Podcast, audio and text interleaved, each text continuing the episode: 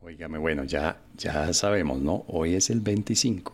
Ya cometimos el error. Este es el vigésimo quinto. Sí, sí.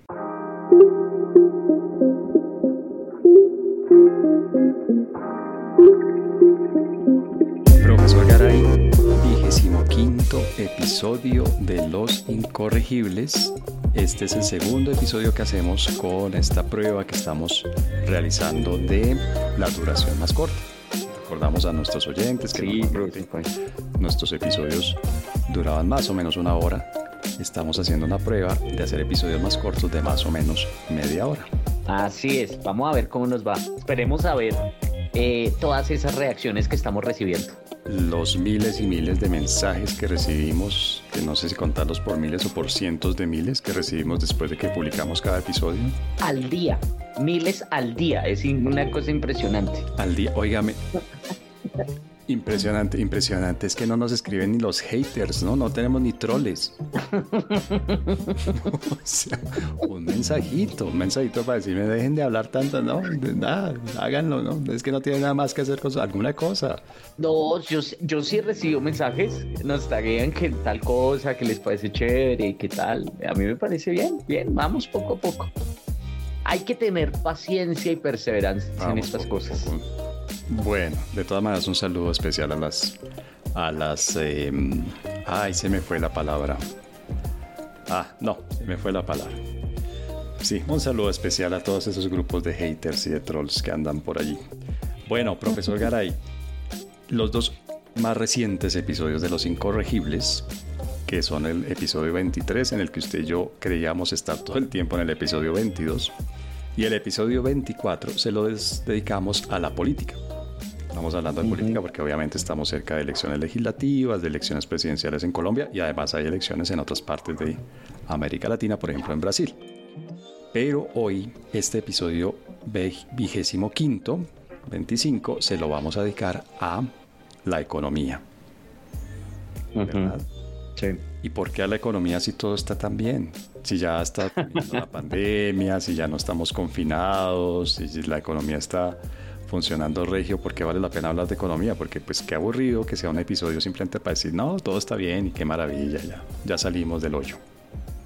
Eh, hay muchos nubarrones, ¿no? Ese es el tema. Hay muchas preguntas sobre, sobre el futuro de la economía mundial y pues claramente también eso afecta a la economía colombiana y con sus particularidades. Entonces claramente es un, es un tema en el que eh, uno sí podría pensar que hay una, un proceso de recuperación y más porque lo está sucediendo como resultado de, del fin de, de esas restricciones de, de, cara a la pandemia, pero por el otro lado, pues también hay muchos procesos generados por esas mismas decisiones que se tomaron para enfrentar la pandemia, pero también algunos procesos que venían desde antes que pudieron haberse eh, profundizado, a, a, acelerado o, empeorado como resultado de la pandemia. Entonces, son temas que hay que tener en cuenta, por lo menos para hacerle seguimiento, ¿no?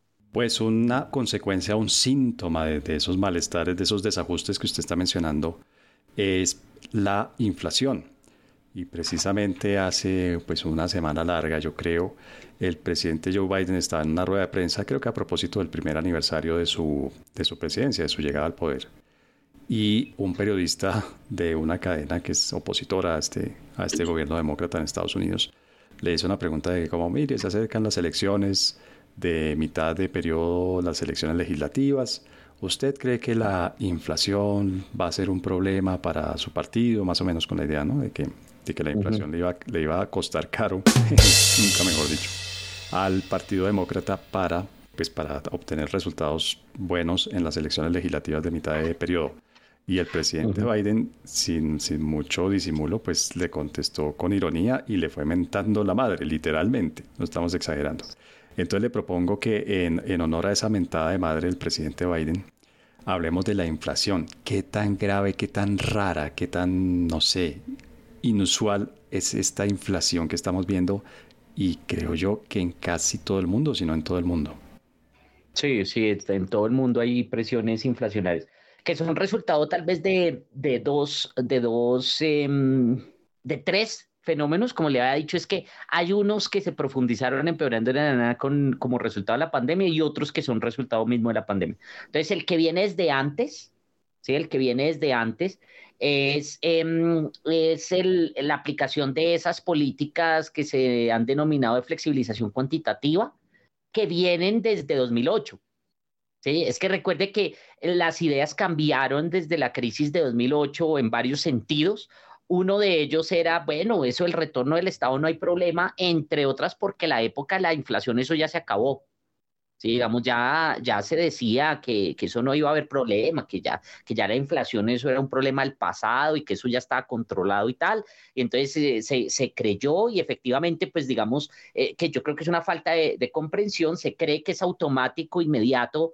Eh, el incremento de, de, de, la, la que del, del circulante, eh, de la masa monetaria, que eso inmediatamente lleva a la inflación. Y si no sucede, con estos modelos, además que se inventan los economistas, si no eso sea los 6, 12, 18 meses, eh, como algunos de esos modelos sostienen. Entonces, ah, bueno, entonces no, ya se incumplió la, la hipótesis, entonces ya no va a haber inflación. Eh, esa es la primera. Y la segunda que está relacionada con estos procesos de flexibilización cuantitativa de emisión monetaria, pues tiene que ver específicamente con algunas de las medidas para, de cara a la pandemia y es el proceso de gasto público exagerado que se dio globalmente.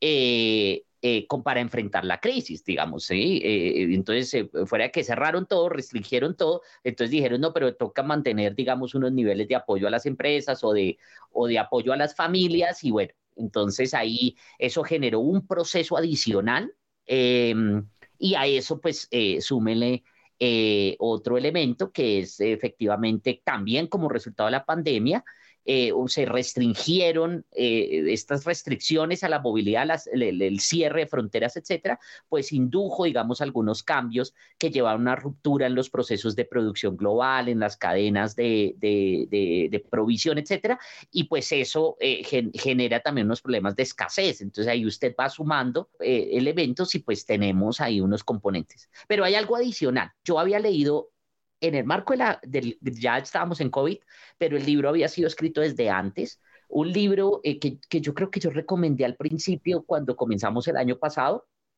eh, y si no, pues después eh, lo, lo, lo, menciono, eh, que hablaba precisamente de eso y decía, la época de la baja inflación se acabó, eh, y esto está generado por, entre otras, eh, los cambios también demográficos, por ejemplo, un proceso de envejecimiento de la población mundial, eh, que requieren también unos cambios en términos, por ejemplo, de los sistemas pensionales.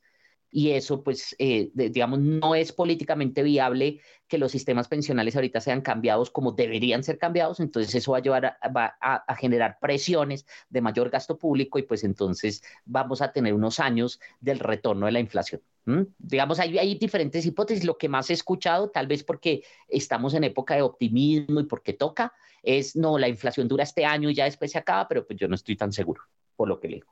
Bueno, pero a ver si le estoy entendiendo bien. Entonces, por un lado, usted dice esa corriente que se hizo dominante en el, en el manejo monetario, la parte de, de, manejo monetario de la economía de quantitative ease, pues que una, de esos mecanismos es la emisión directamente de dinero, pero había otras también, ¿no? Ellos compraban bonos y bueno, digamos más, más circulante. Pero eso se hizo hace que 14 años, Javier, ¿o no? Hace 13 años. Usted dice que eso está todavía teniendo efecto sobre la economía? Primero sí, pero segundo porque es que se han mantenido, es que no, eso no, no se hizo una vez, sino que se ha mantenido constantemente. Es que fíjese, solamente, digamos, los tres grandes, el Banco Central Europeo, Japón, Estados Unidos, se han mantenido con esas políticas desde, desde 2008. ¿No? Digamos, ha sido diferentes procesos hasta ahorita, hasta ahorita es que, por ejemplo, la Reserva Federal está diciendo, venga, ya vamos a tener que frenar esto, pero siempre ha habido una excusa para mantener estas políticas de una u otra manera, efectivamente, con una u otra política puntual, pero en el fondo ha sido, por ejemplo, mantener artificialmente sí. bajas las tasas de interés y eso pues tiene unas implicaciones, una relación directa con esa política monetaria expansiva. Sí, tasas de interés muy cercanas a cero, en algunos momentos negativas, ¿no? Que es algo que realmente yo no recuerdo de otro periodo de, mi vida, digamos, o de lo que uno estudia en, en, historia económica, que eso haya sucedido. Por otro lado, bueno, con la pandemia obviamente hubo disrupción de la producción de ciertos bienes. En eso yo creo que uno que hemos visto mucho en las noticias es el de los microchips, ¿no? Que, que además tiene una, una, producción muy concentrada en Taiwán y en, em, y en Corea del Sur.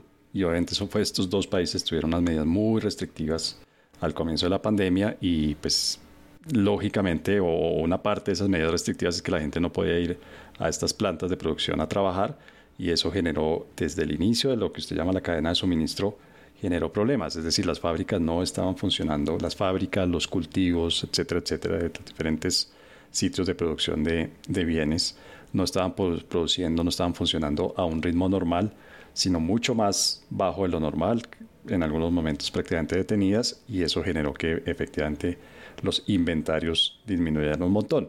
Y a eso le sumamos también el tema del transporte, ¿no? No solamente eh, cómo se producen, en dónde se producen los bienes, sino que desde esos lugares de producción hay que llevarlos a los diferentes lugares en los que se consumen o en los diferentes lugares en los que se integran a otros bienes, como los, los eh, microchips.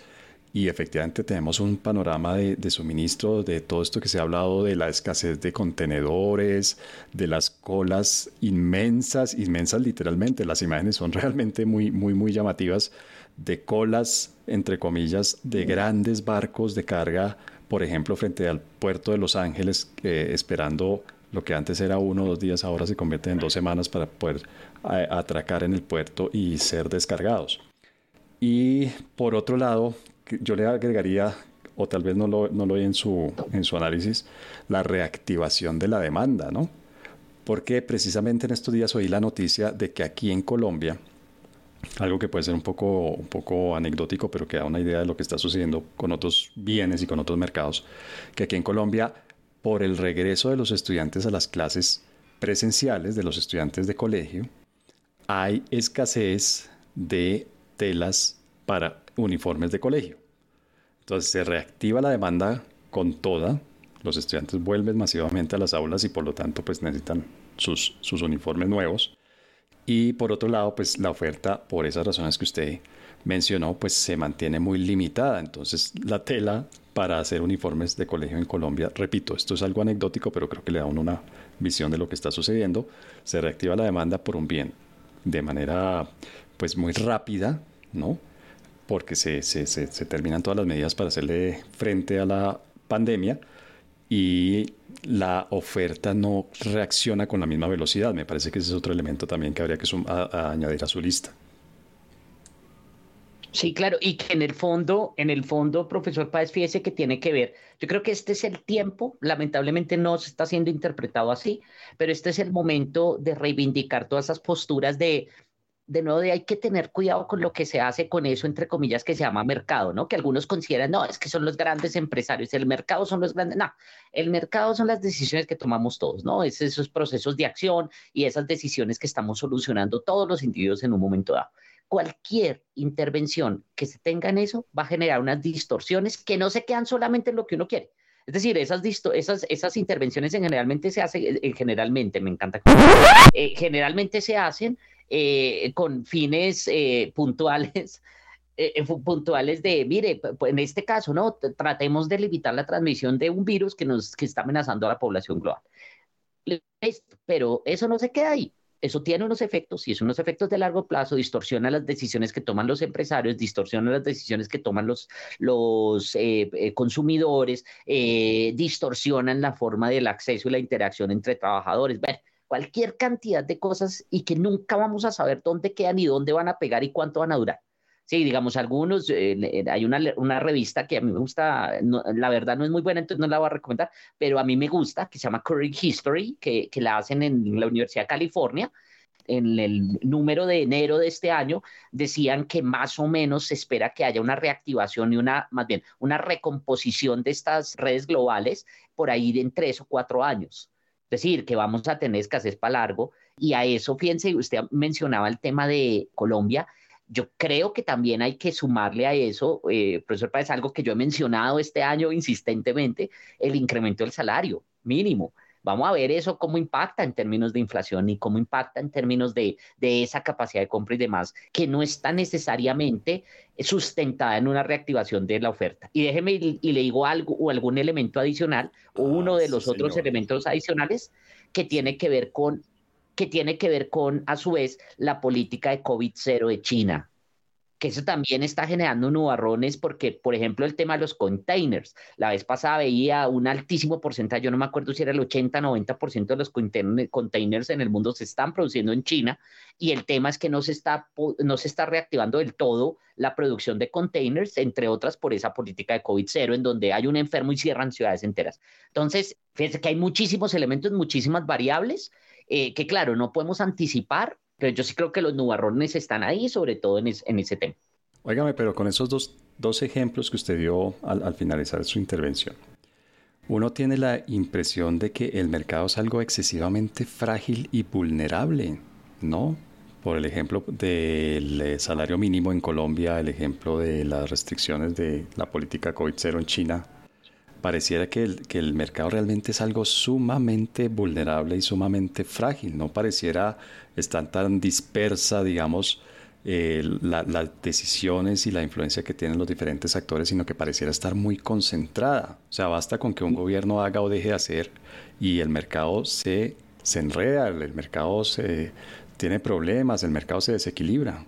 no, pero, pero yo creo que sí, porque digamos, no tiene nada que ver con el grado de concentración o descentralización. Es que fíjese que cuando se habla del mercado vuelve y juega, es que a mí el problema, la palabra, es que sirve para describir mucho, pero confunde también mucho, porque tendemos a, a considerar, ¿no? Cuando uno dice es que la empresa tal, entonces usted sabe dónde queda y tal. Entonces, cuando hablamos de mercado, asumimos que es que es un ser humano que se llama mercado y que, no, no, no, esto es, esto de verdad es una cosa mucho más, más eh, eh, abstracta ¿sí? En términos, es un término que nos sirve para referirnos a las acciones que tomamos miles, millones, eh, miles de millones de seres humanos al tiempo.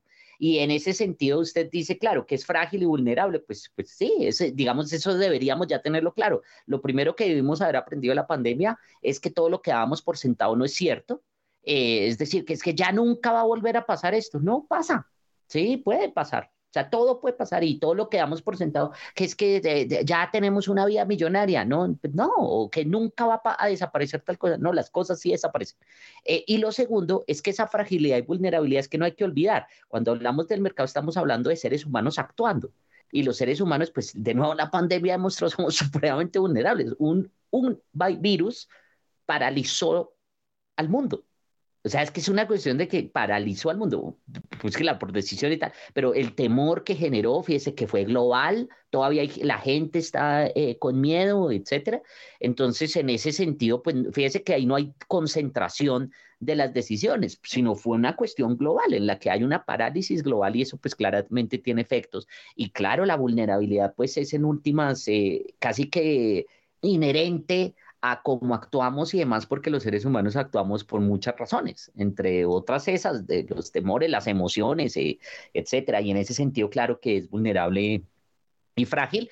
Ahora, que no hay ningún reemplazo a esa vulnerabilidad y fragilidad, no hay forma de evitar que, que, sea, que haya esa vulnerabilidad y fragilidad.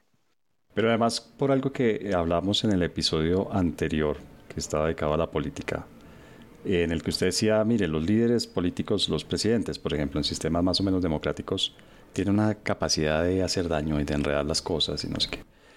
¿Qué tanto pueden hacer ahora esos líderes o qué tanto pueden hacer instituciones como los bancos centrales, por ejemplo, para tratar de arreglar esta situación? Por lo que hemos hablado en otros episodios y por la cara que estoy viendo en este momento, creo que muy poco. O sea, tal vez me atrevería a decir aquí leyéndole la mente que lo mejor que podrían hacer es no hacer nada o si deberían y podrían hacer algo como para, por ejemplo, no sé, empezar a subir tasas de interés, empezar a restringir con otras medidas eh, la cantidad de dinero que circula en, el, en, la economía o no sé, no sé qué, qué, otras medidas que no sean tan solamente monetarias o mejor que se queden quieticos y que no hagan nada. Pues eh, digamos, eh, el, el, el, el ideal desde mi punto de vista sería ese, lo que yo le dije la vez pasada Efectivamente, lo ideal sería no se metan más, listo, ya causaron suficiente tiempo, que pues suficiente daño, sienten, descansen, se la, tómense la suave, ¿sí? De, hagan, piensen en otras cosas, tal. Sería el ideal.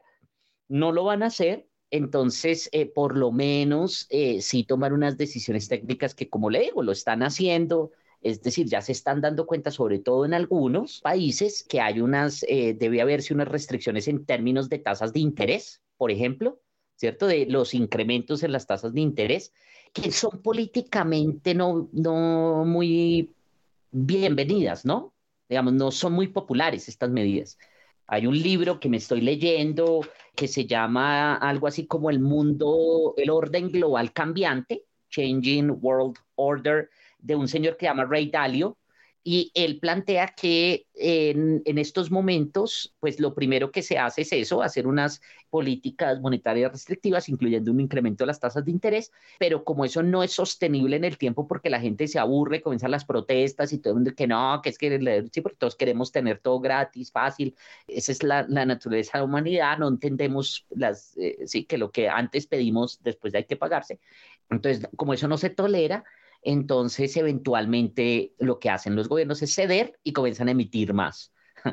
Entonces vamos a ver si eso sucede, pero bueno, pues digamos, eh, desearía que hubiese una visión y una posición diferente, pero, pero pues no, no, no, yo soy muy escéptico y, también esto, eh, digamos, mi preocupación se extiende a esto que va a pasar en los próximos años, en temas de crisis de deuda global, en temas monetarios, en temas de inflación, en temas de escasez, etcétera, eh, que las cosas, pues, desde mi punto de vista no, no pintan muy bien. Óigame, pero lo voy a terminar de preocupar. Yo le he seguido más o menos la pista al tema de los microchips es un tema que, pues a mí la tecnología es un tema que me interesa y, y, esto de los microchips realmente me ha llamado la atención porque yo no tenía claro cómo era la, la estructura, digamos, de la producción de microchips y cómo funcionaba el mercado desde el lado de la oferta, de la producción. Y a raíz de, de la escasez de microchips, pues he venido siguiendo más o menos las noticias de lo que sucede con ese tema y me llama la atención muchísimo que es un tema que trasciende la economía, es un tema altamente politizado. A mí eso, yo, yo sé que en eso suena, suena un poco farid, un poco ingenuo también, pero a mí me llama mucho la atención como en unos temas que son muy puntuales, muy específicos, muy de tecnología, de ingeniería, ¿no? Pensaría uno que es un tema muy de ingeniería y tal vez de, de ciencias tanto puras como la física y no sé qué, y luego ciencias aplicadas, como se convierten esos, esos descubrimientos y esos avances en esas ciencias, cómo se aplican, ¿no? que es la, la, parte de la tecnología, cómo se convierten en, en, cosas que la gente puede usar. Me llama mucho la atención cómo se está volviendo, se volvió ya el tema de los microchips un tema de geoeconomía o no sé cómo llamarlo, ¿no? geopolítica, geoeconomía, y es que hay gobiernos que no solamente, como estamos hablando de, de inflación, hasta ahora le hemos dedicado todos estos veintitantos minutos que llevamos hablando a temas de política monetaria, ¿no? Quantitative ease, tasas de interés, bueno, todo esto que hemos, hemos estado mencionando en este episodio.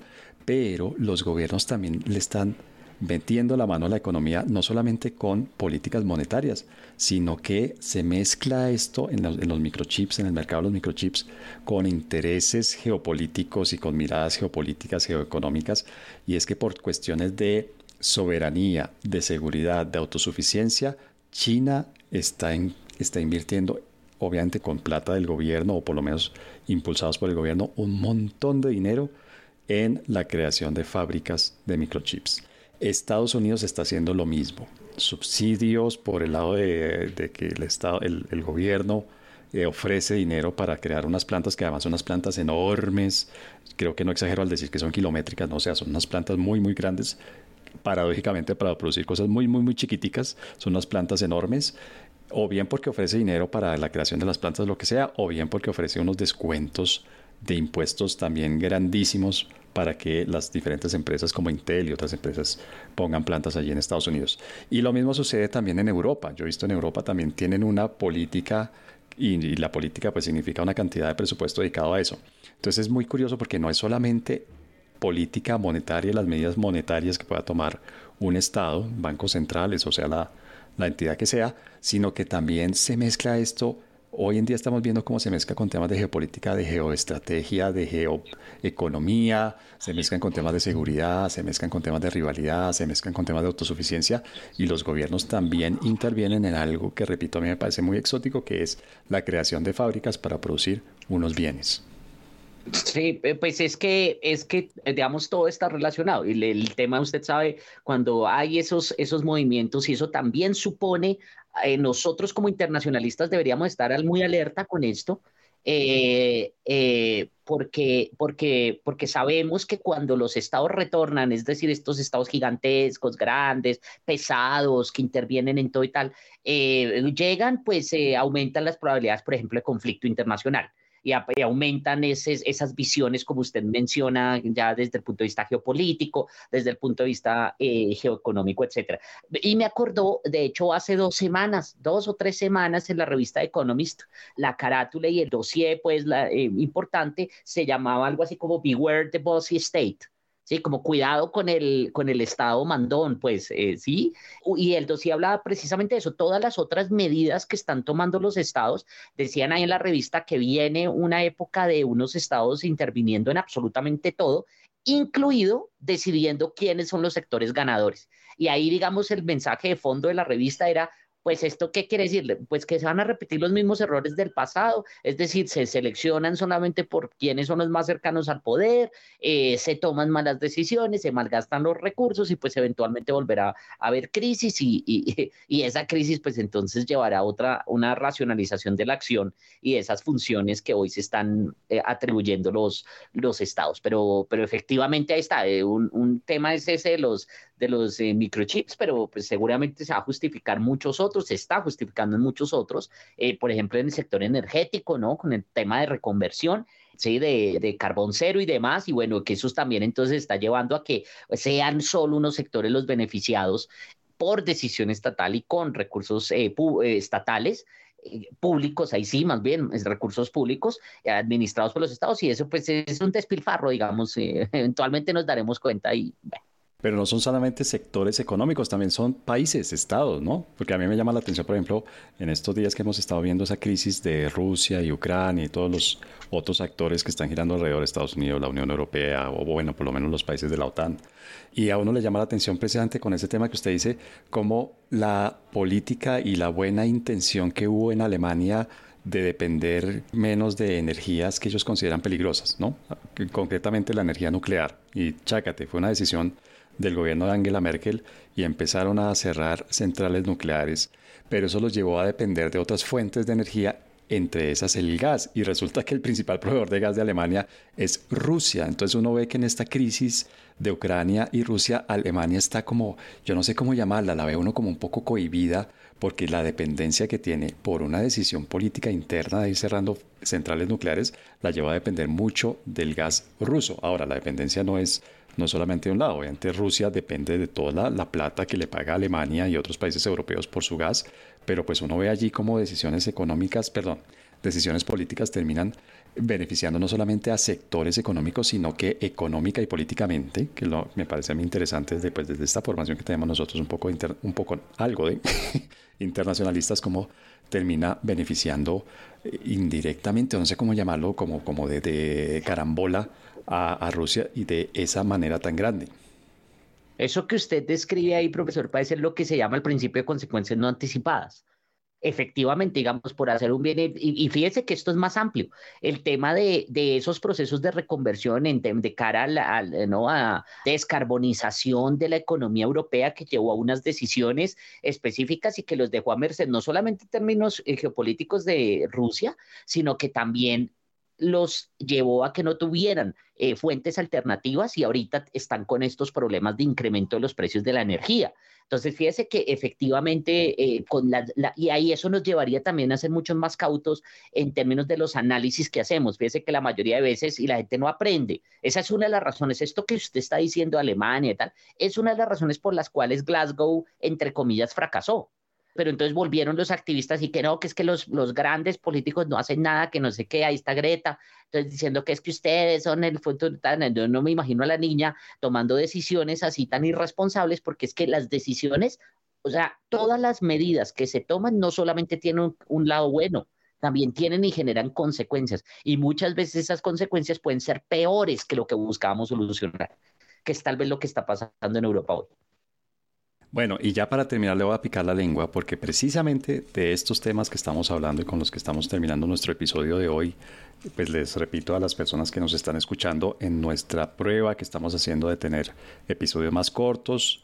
Ahora estamos intentando o, probando episodios de media hora. Por favor, cuéntenos cómo les parece, si les parece mejor media hora o más o menos la hora que normalmente teníamos como duración. Pero ya que estamos terminando nuestro episodio de hoy con estos temas, pues le voy a picar la lengua porque es que resulta que uno ve que hay un, no es un solo candidato, son varios candidatos que ofrecen medidas proteccionistas, candidatos a la presidencia en, Colombia, que ofrecen, que proponen medidas proteccionistas. Y le llama a uno mucho la atención que no son solamente los candidatos de izquierda los que ofrecen esas medidas, sino que incluso los candidatos de derecha y de hecho, ya hemos visto en, en la realidad de los últimos meses iniciativas de ley que terminaron convirtiéndose en leyes que eh, son proteccionistas. Hubo una relacionada con los textiles, si no recuerdo mal, y bueno, ha habido, no es, no es la excepción más bien. ¿Usted cree que estamos yendo hacia allá? Pero, pero repito, no solamente por propuestas de izquierda, sino también propuestas de candidatos de derecha. Es que, profesor Páez, recuerde que ya ahora sí, mejor dicho, pasó la época de las políticas, o más bien de la aproximación liberal a la economía. Hoy ya eso ya no está de moda. Sí, entonces el, el, que proponga cuestiones de liberalización, cuestiones de salida del Estado, de, un Estado pequeño y demás, pues solamente va a ser ridiculizado porque eh, profesionalmente, digamos, uno ve las discusiones entre economistas, hoy casi que no hay ninguno ya que defienda eso, todos defienden en, niveles de, de, intervención y demás. Es cero eh, riguroso y serio, por lo menos desde la percepción de los demás, hablar de, de libertades económicas y eso pues justifica y lleva a ese tipo de medidas. Y efectivamente, pues es una de las medidas principales es la del proteccionismo, que eso apela y genera unos sentimientos y unas eh, pasiones nacionales proteger y consumir lo nacional y tal, porque nos genera, nos apela, digamos, a esos sentimientos de pertenencia, identidad y, demás, son, están completamente equivocados, eh, generan pobreza, generan mayores eh, precios, etcétera, pero pues es lo que la gente quiere. Y pues eh, si la gente pues es lo que quiere, pues ahí sí no hay nada que hacer y yo, yo sí creo que vendrán unos, unos años, bastantes años de estos, de esta visión, una visión nacionalista, xenófoba, etcétera. Esperemos que no llegue a mayores y que, eh, que sea pronto la solución, pero puede, puede que dure mucho tiempo y que esta, esta visión de pro Estado, anti libertad, pues perdure por muchos años. Bueno, profesor Garay, pues la conclusión que yo saco no solamente de este episodio, sino del anterior, es que el próximo episodio se lo tenemos que dedicar al Mundial de Qatar, a los Olímpicos de invierno, no sé, a otro tema, porque yo creo que la gente que nos oye se va a aburrir de que seamos aves de mal agüero y profetas del apocalipsis, un tema al que ya le dedicamos un episodio, de hecho, muy al comienzo de nuestro, de nuestro podcast de los incorregibles. Porque por un lado hablamos de política, salimos preocupados. Hoy hablamos de economía, salimos preocupados. O sea, nos estamos volviendo los, los asustadores aquí, ¿no? Asustadores. No, es que es que hay que, hay que reconocer las, las, condiciones, ¿no? No se puede tampoco ocultar y, y, jugar el otro, el, otro papel de no, todo es perfecto, vamos a salir adelante, todo funciona si usted quiere. Es decir, el, recuerde que nuestro branch de coaching no funcionó, nunca despegó, entonces, entonces prefiero la, la otra que es la dureza de la realidad. Bueno, en todo caso, haremos por lo menos el esfuerzo de encontrar un tema en el que dejemos menos preocupados, estemos nosotros menos preocupados y dejemos menos preocupados a las personas que nos oyen. Profesor Garay, gracias por este episodio 25, ¿verdad? Así es, profesor Páez. No, pues perfecto, no, muchas gracias. Este me gustó bastante. Este tema me gusta mucho poco masoquista por esta preocupación con la que salimos, pero sí señor, muy interesante. Un abrazo Javier y pues a las personas que nos oyen, cuéntenos porfa qué opinan de, esta, de este cambio que hicimos de la duración de los incorregibles, si les gusta más o menos. Y nos oímos en el próximo episodio. Chao.